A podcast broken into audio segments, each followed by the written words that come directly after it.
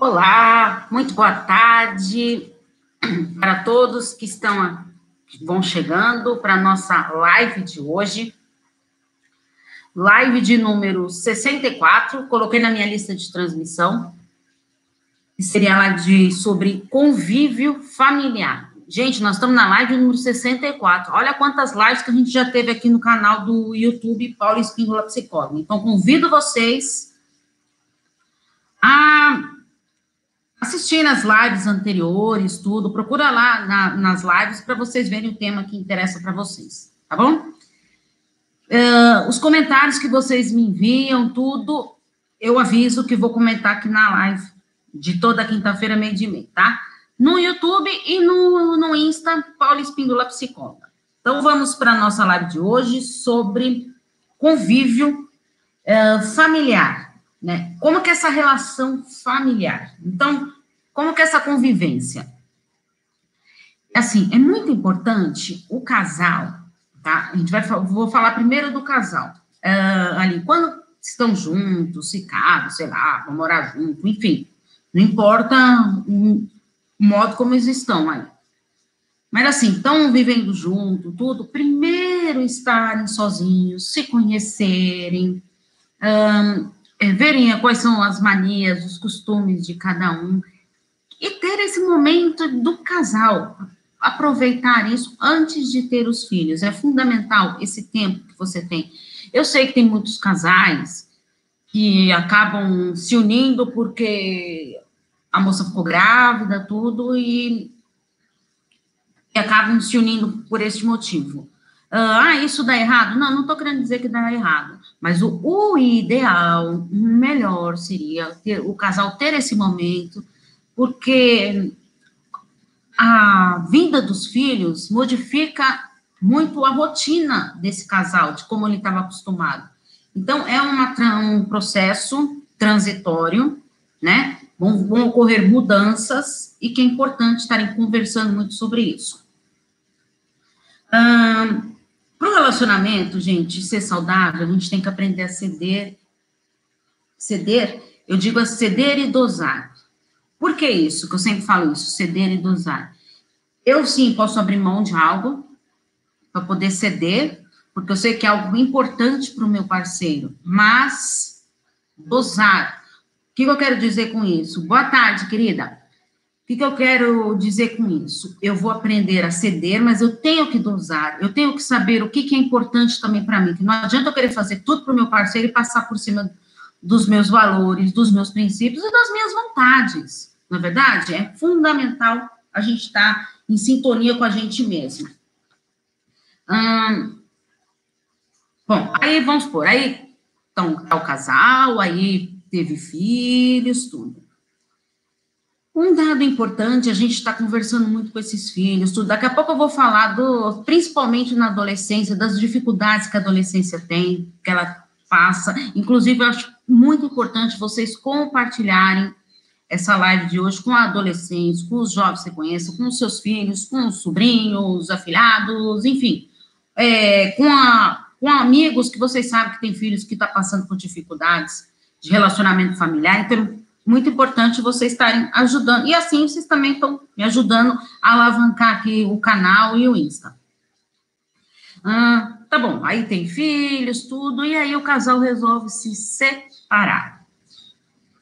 A separação, ela pode afetar muito o relacionamento. Por isso que eu sempre falo, o relacionamento que eu digo familiar, tá?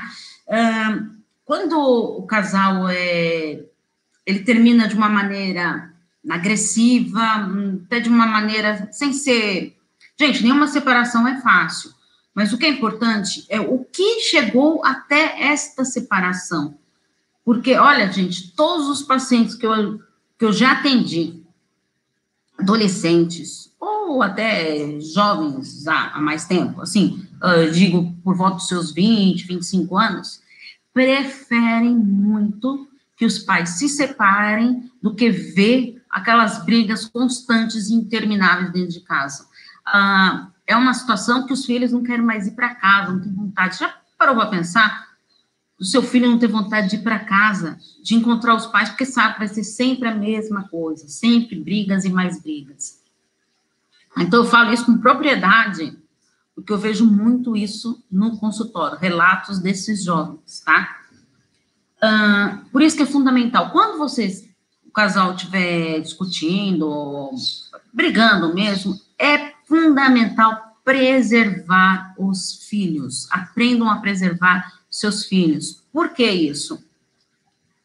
Quando você está brigando e os seus filhos estão vindo, e eles estão sempre vendo, de uma maneira inconsciente, ele vai acabar tomando partido por uma das partes. Sim, e vai fazer o quê? Ele tomando partido de uma das partes vai prejudicar ainda mais o relacionamento familiar. Por quê? Ele vai meio que querer defender uma parte você reparou que a briga é entre o casal e a pessoa está entrando nesse nó, nesse meio aí, e está se prejudicando? Então, olha só como é difícil. E ele tomando é, parte disso, vai ficar cada vez mais difícil o relacionamento familiar. Por isso que é importante os pais deixarem claro que a briga é do casal, que os filhos não têm nada a ver com isso. Eu sei que tem muitos casais que acabam brigando por por divergências de opiniões da educação dos filhos, tudo. Isso ocorre muito mesmo. Mas, assim, é, aquilo não está dentro de. A discussão que vocês estão tendo ali em si não diz respeito ao seu filho. Tá? Então, vamos aprender a preservar isso. Quer ter uma conversa com seu parceiro, tudo, vá no lugar onde estão só vocês, para vocês poderem falarem melhor.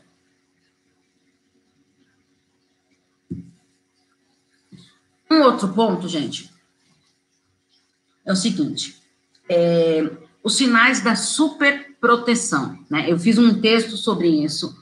Muitos pais acham que na, a maneira que eu tenho de estar tá protegendo o meu filho é super proteger. Sabe aquele exagero? Não, gente, toda vez que a gente super protege alguém, a gente está prejudicando. A gente não está dando a oportunidade dele crescer emocionalmente, tá? É com os nossos tombos que a gente se levanta, cresce e aprende com a vida. Não adianta você colocar o seu filho numa redoma de vidro para ele não sofrer, porque você não, vai, você não é eterno. E ele vai, um dia ele vai ter que sair, abrir a porta de casa e ir para o mundo.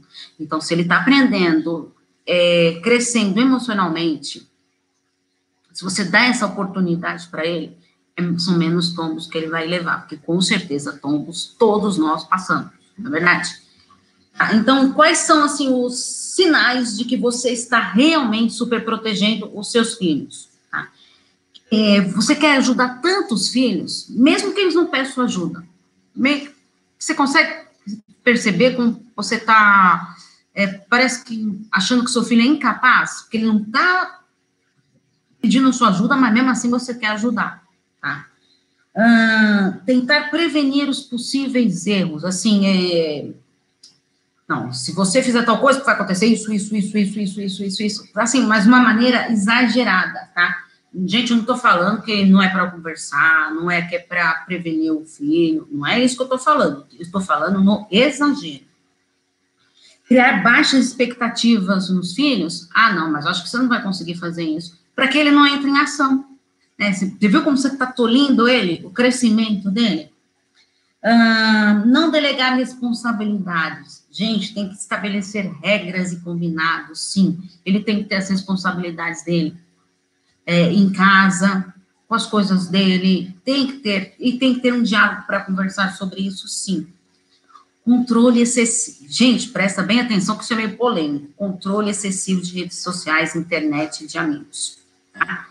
O que eu quero dizer com isso? Controle excessivo. Não estou falando que você não tem que saber quem são os amigos, com quem que eles estão conversando, o que está vendo por aí na internet, não estou falando isso. O problema é aquele controle excessivo, quando você passa a se tornar invasivo na, na privacidade dele. Está conversando com um amigo no telefone, você está lá do lado para saber o que, que ele está falando para mim. Então, vamos tomar muito cuidado com isso, tá? Para a gente não ser invasivo dos nossos filhos, tá? uma coisa que eu também quero falar, a gente tem que tomar muito cuidado quando a gente rotula os nossos filhos, tá? Gente, rotular não é bom para ninguém, para nenhum ser humano. Agora, se você começa a falar para o seu filho, ah, você é preguiçoso, você é bagunceiro, você é desorganizado, você é inseguro, você está sempre mal-humorado, você consegue perceber como você está rotulando esse indivíduo e ele meio que vai fazer o quê? Ele vai acabar acreditando naquilo. Ah, eu não consigo fazer as coisas porque eu sou inseguro. Escutei minha vida inteira falando que eu sou inseguro. Consegue perceber? Então, a gente tem que tomar muito cuidado com isso, tá? A adolescência é uma fase que ela passa por muitos conflitos pessoais, hormonais, físicos. Gente, olha a mudança física dos adolescentes, por é, sociais, emocionais e até conflitos familiares.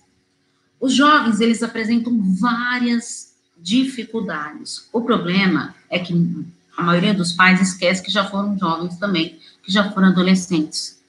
Ah, mas comigo no meu tempo não era assim, tá? No seu tempo podia não ser, mas os tempos mudaram. Você tem que aprender a evoluir com seus filhos. Então, não menospreze, não é, minimize as dificuldades dos adolescentes. Eles têm, sim, às vezes a dificuldade que ele está passando para você pode ser uma besteira, mas para ele tem um peso enorme. Então a gente tem que estar tá sempre atento a isso. Tá? Questionamentos, como por exemplo, questionamentos internos. O que, que eles desejam fazer? Qual o seu talento? A futura profissão? Tá? Isso, gente, é uma situação delicada, difícil de um jovem estar tá decidindo o que fará no futuro, uma profissão para o futuro, tá? Então, é algo muito difícil de, deles lidarem com isso, limites. Os jovens, eles estão sempre tem, testando os limites dos adultos, sempre, tanto de pais como de professores. É, então, eles vão fazendo o quê? Eles pedem limites, eles querem limites. Então, eles vão testando até ver onde eles conseguem, até onde chega no seu limite. Então, é importante você estabelecer, olha, aqui tá legal, tá uma brincadeira legal, tudo passou daqui, já não estou mais achando engraçado, não. Então, é impor limites. Conflitos de gerações, diferenças, é, divergências de, de ideias, de opiniões com os professores, com familiares, com os pais, tá? Então, é aquilo lá, não concordo com a opinião da tia, a tia ou o tio vem influenciar, na, influenciar, os avós, então a gente tem que tomar muito cuidado com isso. Drogas, né? É uma fase de despertar curiosidade para tudo, tanto para o uso de drogas como para a sexualidade. Tá? Então, é importante a gente estar atento a isso. As drogas, eles, muitos têm curiosidade, muitos vão experimentar, sim, tá? Então, é importante a gente estar atento, conversar com os filhos, dar oportunidade deles se abrirem, é, a partir do momento que você dá liberdade para o seu filho confiar em você e poder falar com você, fica muito mais fácil de lidar com as situações. Uso excessivo das redes sociais. Aquilo lá, os jovens, gente, hoje eles estão na era aí da, in, da internet, então eles ficam muito tempo nas redes sociais, então a gente tem que tomar cuidado e, e filtrar o que está acontecendo, conversar. A maneira que você tem é conversar para você saber o que, que ele está vendo, tudo, sem ser invasivo. A aparência visual, eles se preocupam muito com a beleza externa, esquece da beleza interna, de trabalhar sua autoestima, de desenvolver seu amor próprio. Pressões escolares, né, eles estão numa fase de, de cobranças da escola, de gerenciar o tempo deles mesmos, às vezes tem atividades extracurriculares, e eles não conseguem muito lidar com essa situação.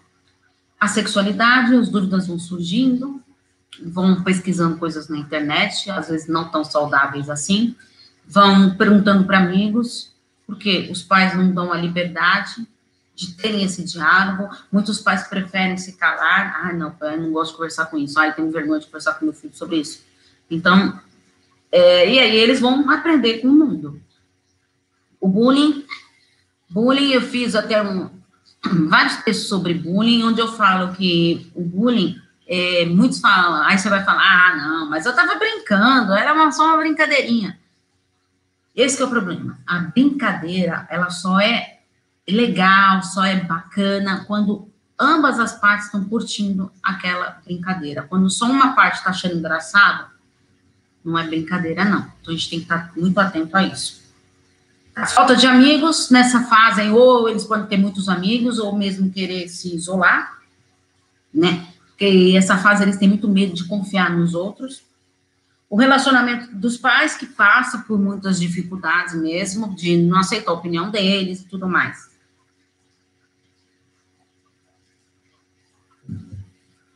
E aí nós temos também, gente, as dificuldades nos relacionamentos familiares, tá? Então, é, tem vários excessos de brigas, é, que levam a vários desentendimentos, discussões, aquelas discussões, às vezes, fundadas que não, não tem sentido.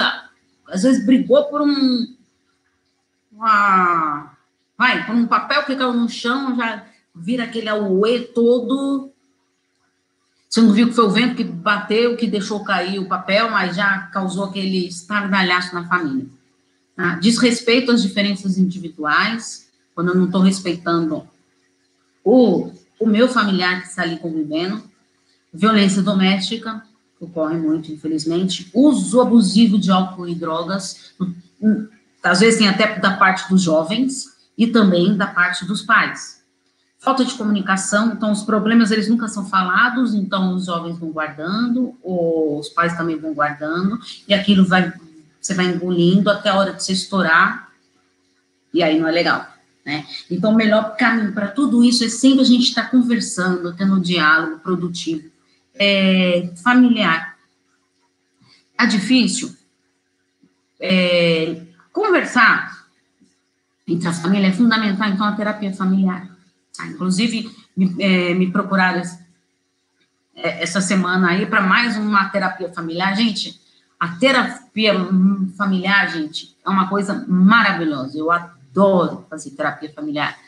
Porque você vê que você não conhece as pessoas da sua família ali que convivem com você.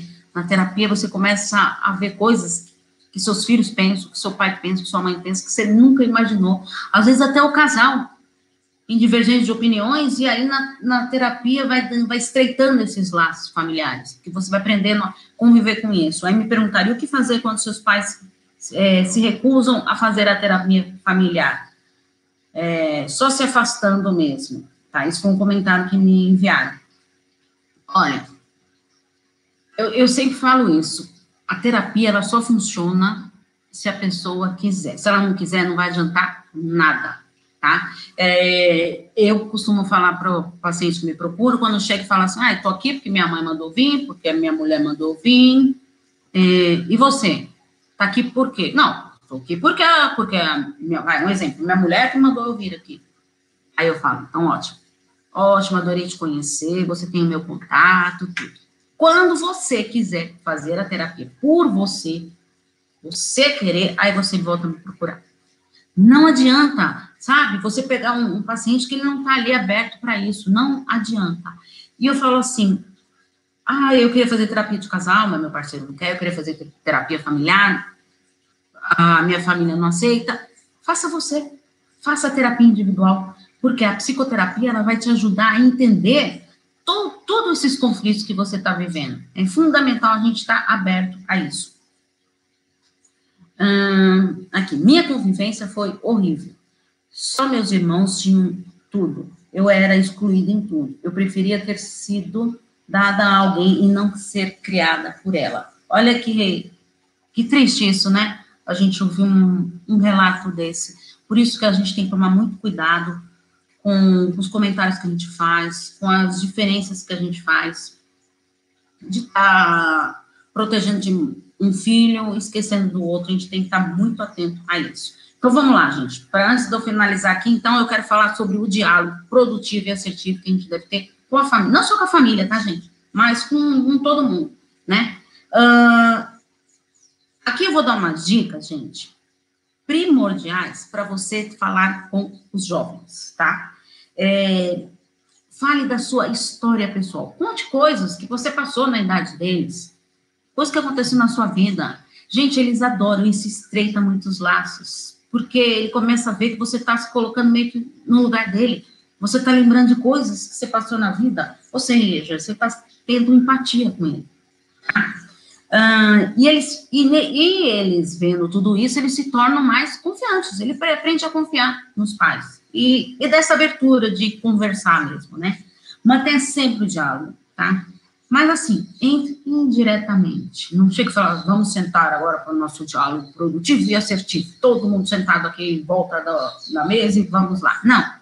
Começa a conversar indiretamente, tudo, e aí vai fluindo sabe? Vai ser uma coisa gostosa, com leveza. Aí você pode falar, escutar, tá? É importante isso.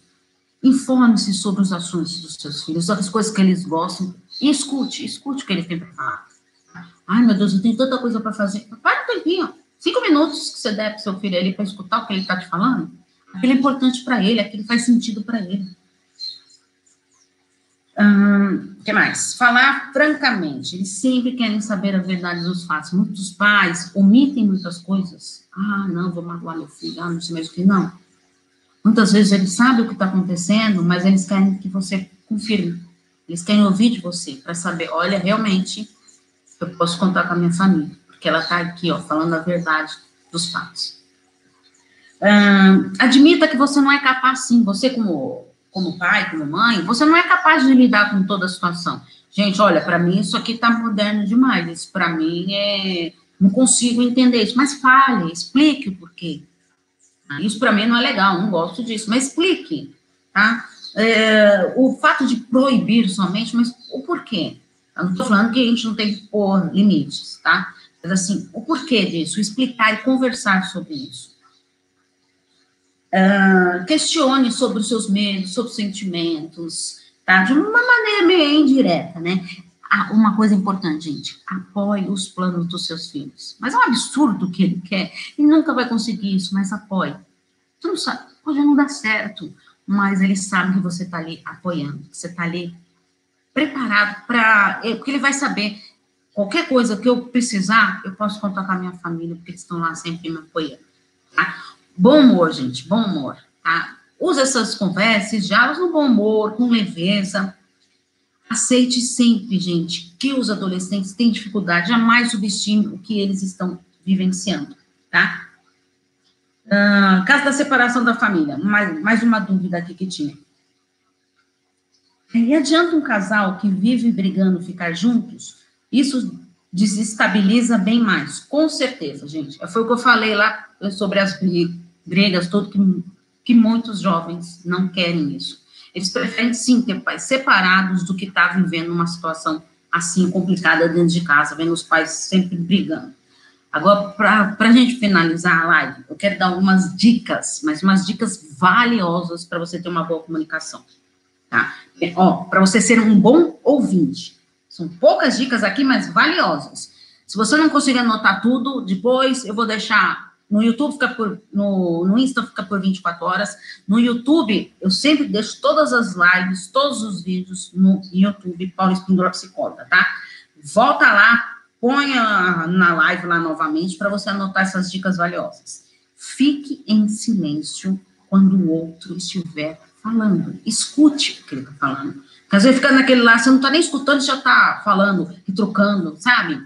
Então, Controle sua respiração, respira fundo para você não querer ser impulsivo, querer ficar falando. Então, fique em silêncio quando eu estiver falando. Faça pausas antes de falar. Respira fundo. Quando a gente dá esse tempo, essas pausas para respirar, a gente vai colocando, nosso cérebro vai organizando melhor as ideias. E aí você não fala de uma maneira impulsiva, tipo, podendo magoar alguém. Gente, a palavra dita não volta atrás. Não tem mais como se apagar o que você falou. Não tem mais pode pedir desculpa, fazer um monte de coisa, mas ela está ali, ficou guardada ali dentro. Uh, faça contato visual, nosso olhar fala muito. Fale, olhando para a pessoa, olhe nos olhos dela. Só o seu olhar já está falando muita coisa. Uh, Aproxime-se fisicamente da pessoa. Bom, é ali, ó, tá? Você vê aquela proximidade, tá? É está perto da pessoa. Estou aqui, ó, entregue a você por esse diálogo. É, descruza os braços, esse negócio de ficar gente, sempre com o braço cruzado, não dá. Descruza os braços. Quando a gente cruza o braço, na psicologia, a gente trabalha muito isso. Se eu estou cruzando o braço, meio que eu estou fechando abertura, eu tô mostrando para você que eu tô me fechando, que eu não quero ter esse diálogo com você. Não tô aberto para isso. Então, não cruze os braços. Sempre os braços descruzados na hora do diálogo. Faça, você lembra que eu falei que é para escutar sem você falar nada? Mas faça que sim com a cabeça quando você estiver concordando. Balance a cabeça. Sim, exatamente isso. Olha que legal que eu tô ouvindo.